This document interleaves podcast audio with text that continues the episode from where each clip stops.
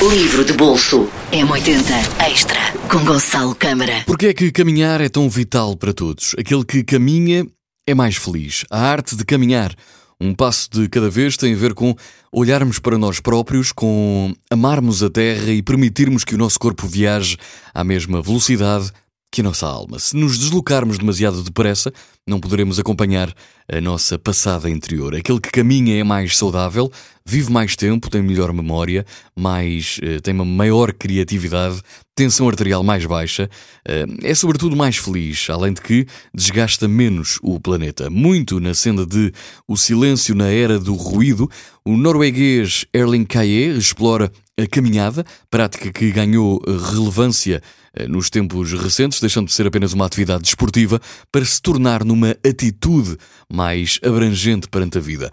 Um modo de reencontrarmos a nossa verdadeira essência, a de exploradores atentos e conscientes de nós próprios e do que nos rodeia. A Arte de Caminhar de Erling Gaye, um passo de cada vez, um livro que pode fazer bastante sentido neste ano 2021. Livro de bolso M80 Extra com Gonçalo Câmara.